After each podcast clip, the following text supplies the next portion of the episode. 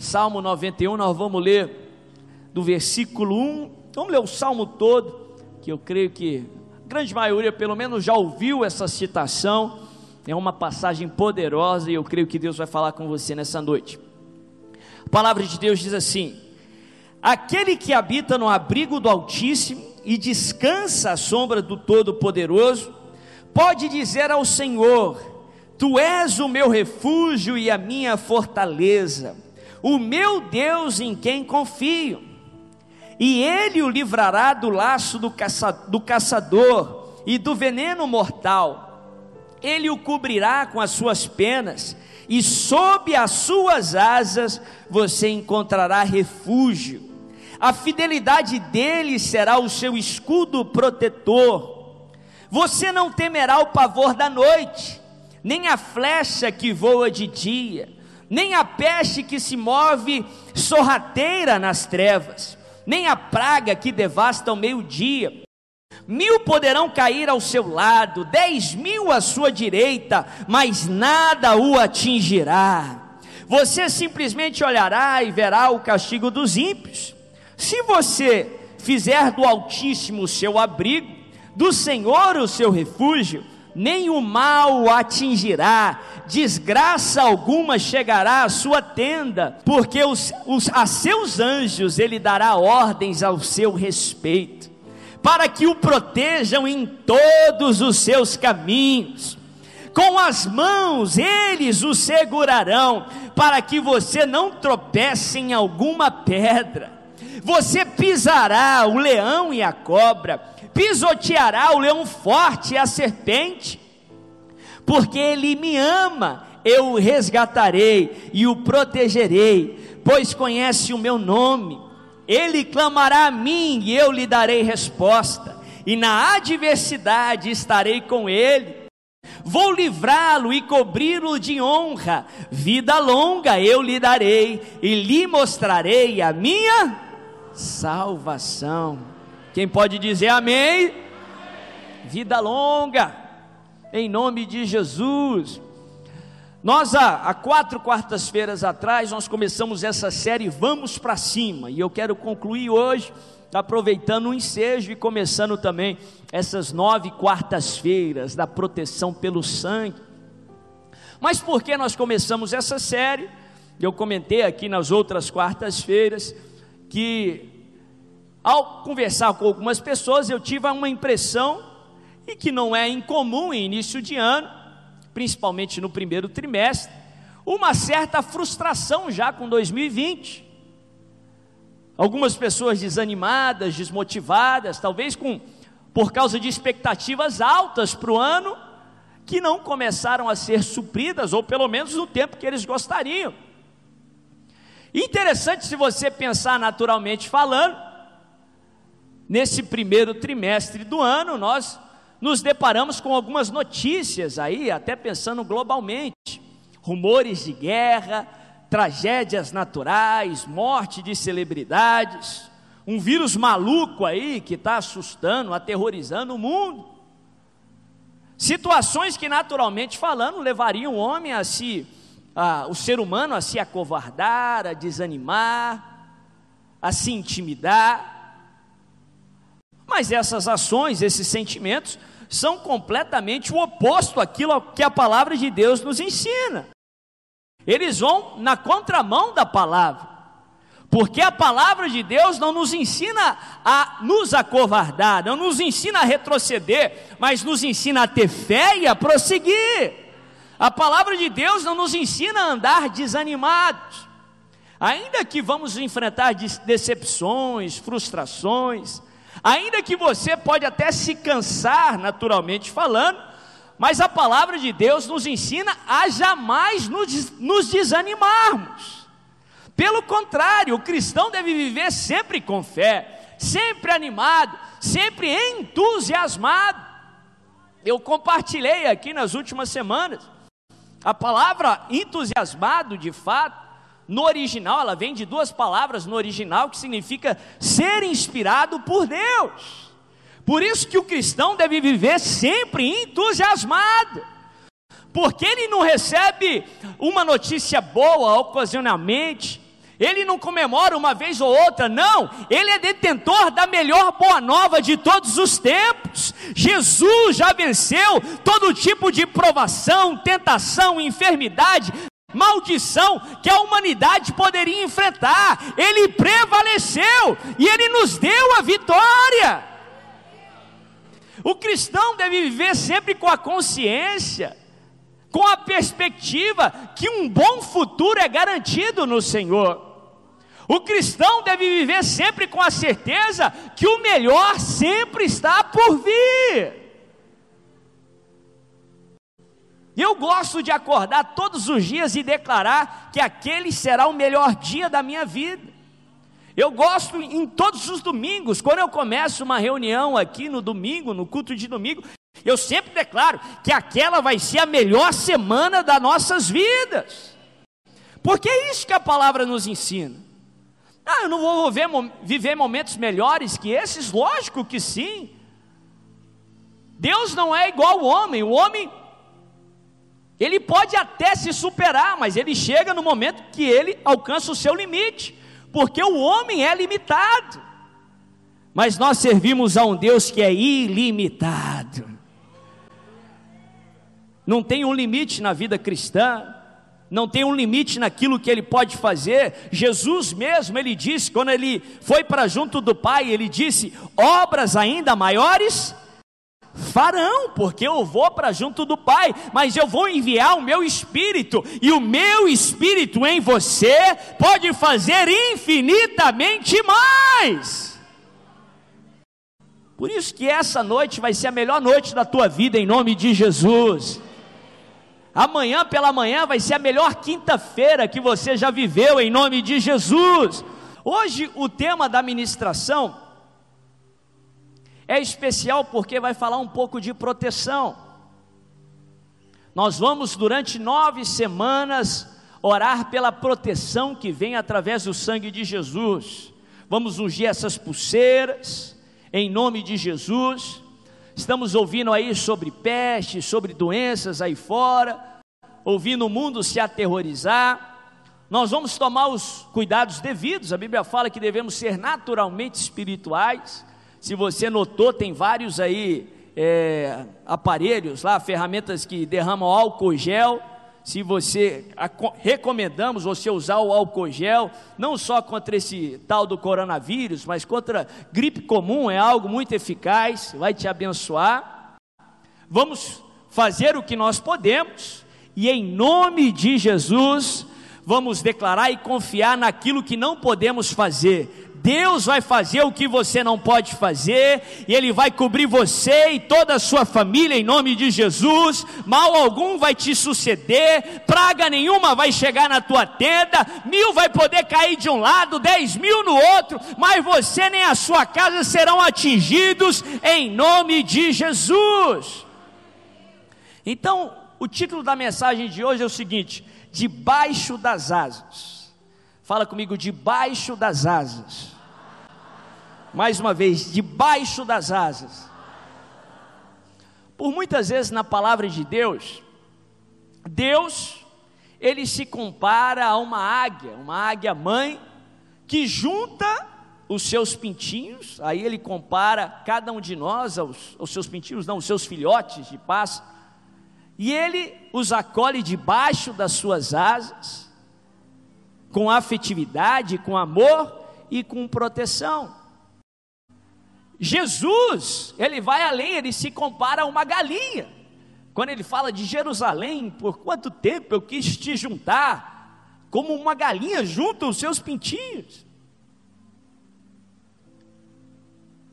Ele se compara a um pássaro, um animal irracional, uma mãe pássaro que ajunta os seus filhotes que de uma maneira irracional ela tem a afetividade, ela tem um instinto de proteção, ela tem um amor para com os seus filhos. Da mesma forma, o amor de Deus para com você é inexplicável. Ele está disposto a fazer aquilo que ninguém pode fazer por amor a você. Ele está disposto a ir às últimas consequências para te acolher debaixo das suas asas e para te amar como o pai ama o seu filho. E eu quero usar o Salmo 91, que é um dos salmos mais conhecidos da palavra de Deus. Por muitos estudiosos, ele é atribuído a Moisés. Literalmente, apesar da Bíblia não falar, isso tem tudo a ver com as características daquilo que foi escrito por Moisés e da sua vida. O Salmo 91 é um banquete de Deus a cada um de nós, todo ele. Fala muito sobre Deus, sobre a identidade de Deus, sobre os atributos de Deus. Nos ensina verdades e princípios cheios de poder, para que você também possa experimentar de Deus a sua ação, a sua provisão e a sua proteção. Fala comigo, proteção. Diz assim: Eu sou protegido pelo sangue do Cordeiro. E eu escolhi algumas lições nesse banquete todo que é o Salmo 91, para compartilhar com vocês nessa noite, para levantar, como eu falei, o teu estoque de fé, para te preparar para ir para cima em nome de Jesus, apesar das perspectivas naturais para fortalecer a tua esperança, te aproximar de Cristo Jesus e te levar a ter o melhor ano da tua vida, em nome de Jesus, o bom futuro que Deus tem reservado para você. Primeira lição que eu queria pontuar aqui com o Salmo 91, primeiro princípio que eu gostaria de compartilhar nessa noite. Número um, habite no lugar certo. Habite no lugar certo faça a sua morada, o lugar da sua habitação, o lugar que você passa o seu tempo, de dia e de noite, no lugar certo. É interessante que, com a mentalidade no Novo Testamento, muitos cristãos desprezam o contexto ou o conceito de lugar, lugar geográfico mesmo. Mas para Deus, ou no reino de Deus, o lugar é muito importante. Se você for voltar ali para o livro de Gênesis, Deus ele criou o lugar antes mesmo de criar o ser humano, antes mesmo de nos criar. Ele fez céus e terra, ele fez todo o universo, tudo que existe hoje, fez um jardim ali no lugar certo. E depois que ele criou o ser humano. E depois que ele nos criou para viver naquele lugar. Se você for ver ali nos primeiros capítulos de Gênesis, Deus capacitou, Deus colocou os talentos, as qualidades, o potencial no ser humano para gerenciar, para administrar o lugar. Ele criou o homem para o lugar. Por isso, o lugar que você se encontra é muito importante. O lugar que você passa o seu tempo, o lugar para onde você vai, de maneira alguma é desprezível na palavra de Deus, é de fundamental importância.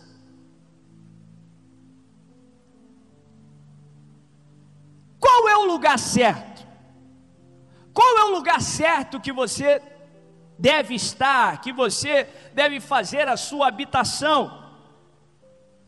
No verso 1, Moisés, se foi ele mesmo que escreveu, ele nos ensina. Ele diz: aquele que habita no esconderijo do Altíssimo, na sombra do Onipotente. O lugar certo é no esconderijo do, do Altíssimo é na sombra do onipotente. Se você for ler no original, no hebraico, você tem um contexto de noite e dia. O escritor está falando aquele que passa durante o dia perto do Altíssimo e durante a noite ele descansa perto do Todo-Poderoso. O lugar que você passa a maior parte do tempo, a sua habitação, deve ser a, no esconderijo do Altíssimo, na sombra do Onipotente. O lugar certo é perto de Deus. Não ocasionalmente, não de vez em quando, mas isso deve ser o lugar da sua habitação.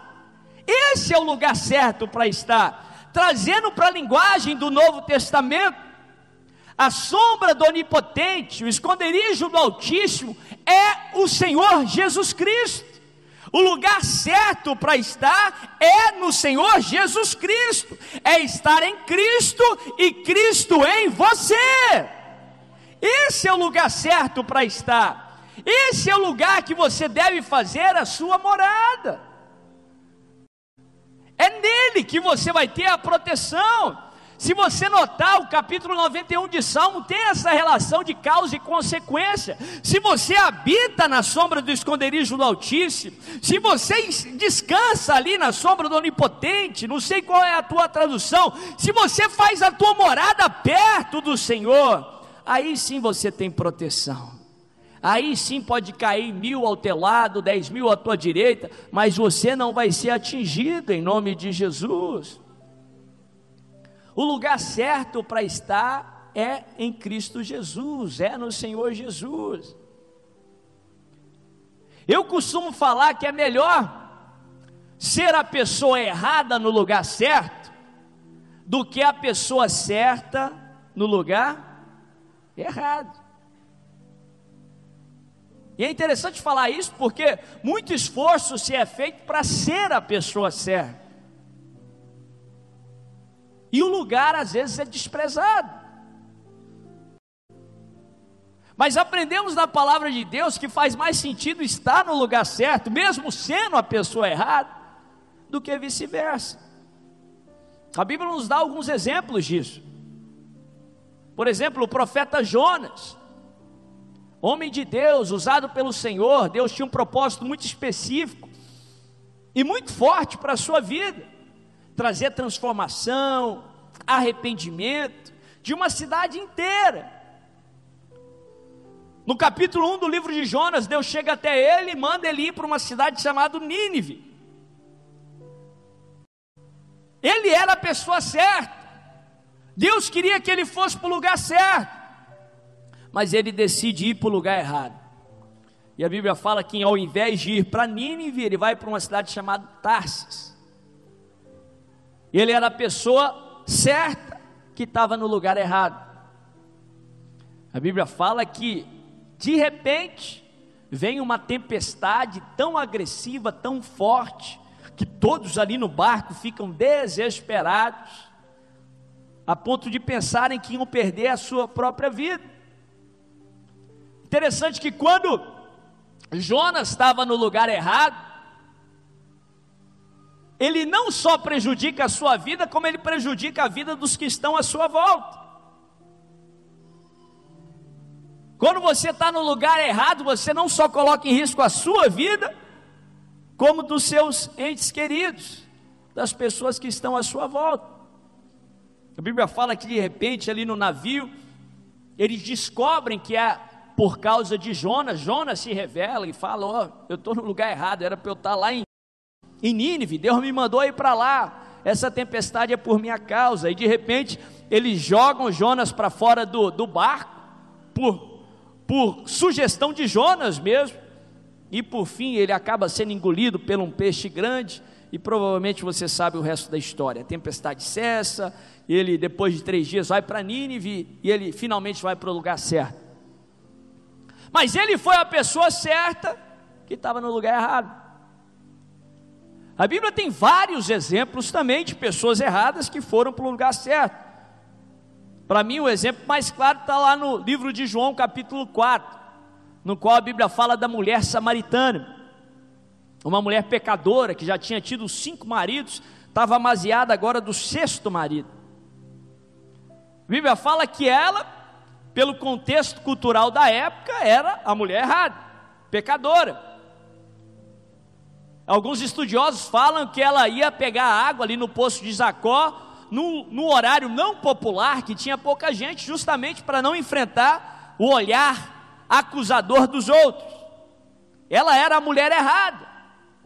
Mas certo dia ela vai ali no poço de Jacó tirar a água, E ali se encontra uma pessoa especial, o Messias, o Rabi, o Senhor Jesus Cristo. Ela era a pessoa errada que agora estava no lugar certo. E bastou um encontro com Jesus para que a vida dela fosse completamente transformada. De uma pecadora, desprezada pela lei, ela, depois daquele encontro com Jesus, através do seu testemunho, através da sua fala, uma cidade inteira, uma região inteira vai ter com Jesus aos pés do Senhor Jesus. Ela era a pessoa errada no lugar certo. A gente que já está no ministério há algum tempo, por várias vezes a gente ouve pessoas falando: ah, Fulano não, não quer nada com nada, Fulana está na igreja, mas o coração está lá fora, só pisa na bola de novo, de novo e de novo. Fulano tem que tomar cuidado com ele. Certa vez alguém falou: Ó, oh, tem que mandar Fulano embora, esse não tem jeito mesmo. Eu disse: jamais, misericórdia. Apesar de muitas vezes a gente ficar decepcionado, frustrado com a atitude de alguns, mas jamais, sabe por quê? É melhor ser a pessoa errada no lugar certo do que a pessoa certa no lugar errado. Aqui é a casa do Senhor Jesus Cristo. Eu falei que o lugar certo é Jesus, sim. A Bíblia fala Jesus o cabeça, e a Bíblia fala que a igreja é o que? é corpo de Cristo. Não tem como estar no lugar certo fora da igreja. Não tem como estar em Jesus fora da igreja. Não tem como estar na cabeça sem estar no corpo. Se você quer estar no lugar certo, se você quer estar em Cristo Jesus, você precisa estar na igreja do Senhor. A Bíblia nos ensina que a igreja é corpo de Cristo.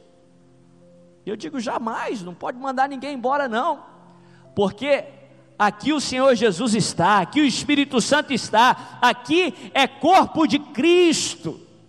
Na hora certa, o Espírito Santo suspira no ouvido, na hora certa, o Espírito Santo entra lá no mais profundo do coração, onde ninguém pode entrar, e constrange, traz a transformação e faz da pessoa errada a pessoa certa, em nome de Jesus.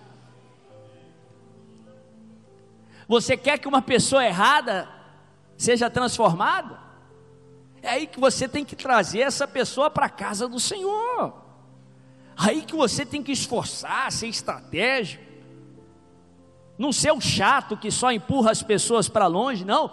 Trazer as pessoas para a casa do Senhor porque aqui o Espírito Santo vai encontrar com ela, aqui o Espírito Santo vai purificar, aqui o Espírito Santo vai transformar, aqui o Espírito Santo vai trazer aquele encontro da mulher samaritana que transforma de uma vez por todas, em nome de Jesus. Habite no lugar certo. Você sabe que até se você vacilar, Estar no lugar certo é importante. Pior do que vacilar é vacilar no lugar errado. E eu vou te explicar o porquê. Por exemplo, a Bíblia nos conta sobre aquela história que Pedro andou por sobre as águas. A Bíblia fala que Jesus manda os discípulos irem de barco para o outro lado do mar, do mar da Galileia, que ele encontraria os discípulos no meio do caminho. Mas de repente, no meio do caminho, Jesus ainda não tinha chegado e veio uma terrível tempestade que agitou o barco de um lado para o outro a ponto de pescadores experientes que sabiam as variações meteorológicas da região ficaram assustados, com medo de morrerem também. No meio daquela tempestade, a Bíblia fala que Jesus vem ter com os discípulos andando por sobre as águas. Muita gente critica Pedro porque ele vacilou no meio dessa história. Ele olhou para as ondas, para a fúria do mar e começou a afundar. Mas a Bíblia fala que Pedro foi o único discípulo, o único na história, pelo menos na história conhecida, que no meio daquela tempestade, ele confiou no Senhor o suficiente, ele teve a fé o suficiente para virar para Jesus no meio daquela tempestade e dizer: Senhor, se é o Senhor mesmo, me mande ter contigo andando por sobre. A ideia foi de Pedro.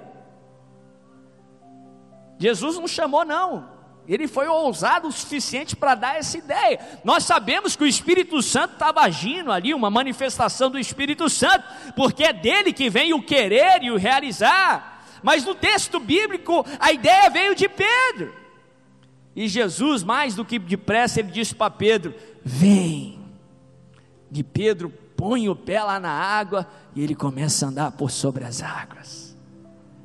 Ele vai no meio da tempestade, chuva, trovão para todo lado, e ele vai para perto de Jesus. Ele vai para o lugar certo. Só que de repente, talvez um vento veio forte, ele se distraiu. Olha o problema, as distrações. Ele se distraiu e ele tira os olhos de Jesus no meio da tempestade e coloca os olhos na tempestade. Ele vacilou na sua fé. E por causa disso ele começa a afundar. Mas Pedro estava no lugar certo. E mais do que depressa, Jesus estende a sua mão e levanta Pedro de volta para a superfície. Eu falei: pior do que vacilar é vacilar no lugar errado. Porque quando você está no lugar certo, você pode vacilar, mas Jesus vai estar tá do seu lado para te reerguer novamente, em nome de Jesus. É por isso que Provérbios fala no capítulo 24. O justo pode cair até por sete vezes, mas ele não fica prostrado, ele em breve se reergue em nome de Jesus. Quando você está no lugar certo, Jesus vai estar do seu lado para te levantar.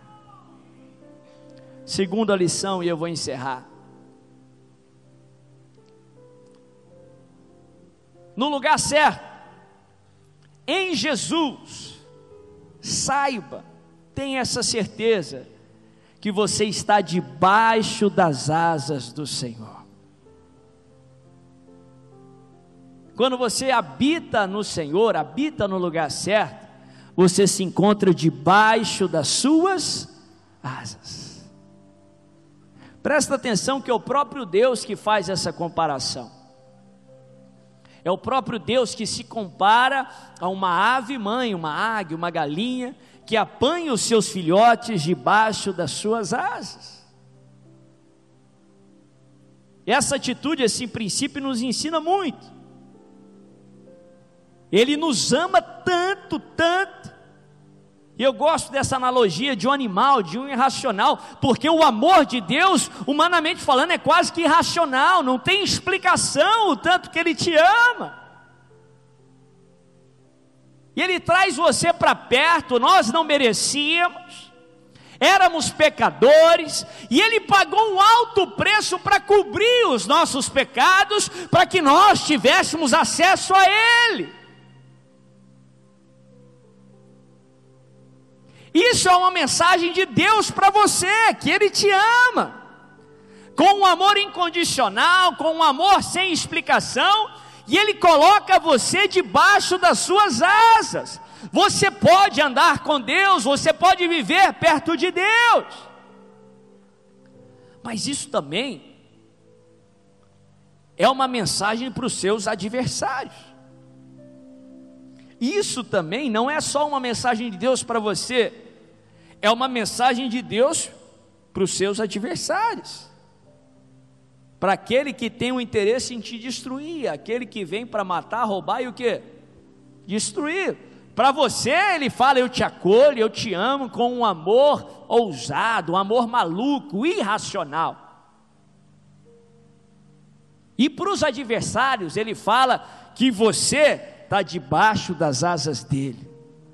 Em outras palavras, para mexer com você, tem que passar por ele. para tocar em você, tem que passar pelos braços fortes do Senhor. É por isso que a Bíblia fala que quem está em Cristo, o maligno não lhe toca, porque você se encontra debaixo das asas do Senhor. É por isso que o salmista fala, meu irmão aquele que habita no esconderijo do Altíssimo, o Senhor o apanha debaixo das suas asas, a fidelidade do Senhor é um escudo protetor, aí pode cair mil a um lado, dez mil à direita, você não vai ser atingido, praga alguma vai chegar na sua tenda, porque o Senhor é a tua proteção. Fala comigo debaixo das asas. E eu vou pegar só um mais uma promessa que nós temos nesse texto para concluir. No verso 4 ele fala que a gente está debaixo das asas do Senhor, mas no verso 3 ele diz que ele nos livraria do laço do passarinheiro e da peste perniciosa. Ele nos livraria do laço do caçador ou do laço do passarinheiro e da peste perniciosa da peste perniciosa, eu só quero pontuar mais uma vez, em nome de Jesus, porque você está debaixo das asas do Senhor, você não precisa temer as pestes que estão ali fora, você não precisa temer coronavírus, é, gripe suína, dengue, chikungunya, em nome de Jesus você vai fazer a sua parte, mas a proteção do Senhor vai fazer o que você não pode fazer em nome de Jesus, e vai proteger você, os seus filhos, os seus familiares debaixo das suas asas. Mas interessante que o caçador de pássaros daquela época, registros históricos apontam, que eles caçavam de uma maneira especial, de uma maneira interessante. Eles colocavam uma espécie de rede, numa altura, não no chão, como a gente vê em algumas representações, ilustrações, mas numa altura até mediana e o intuito era para quando o pássaro passasse o seu voo, o seu voo mais raso, e voasse despercebido, ele seria pego naquela rede, e o caçador traria o pássaro para o chão, e ali o mataria ou fazia a finalidade do caçador. O salmista fala que ele nos livraria do laço, do laço do passarinheiro. Logo depois ele fala que nós estamos debaixo das suas asas. Para o inimigo te atacar, para o inimigo te tocar, ele precisa passar pelos braços do Senhor, em outras palavras, precisa passar pelo próprio Senhor. Precisa da autorização do Senhor.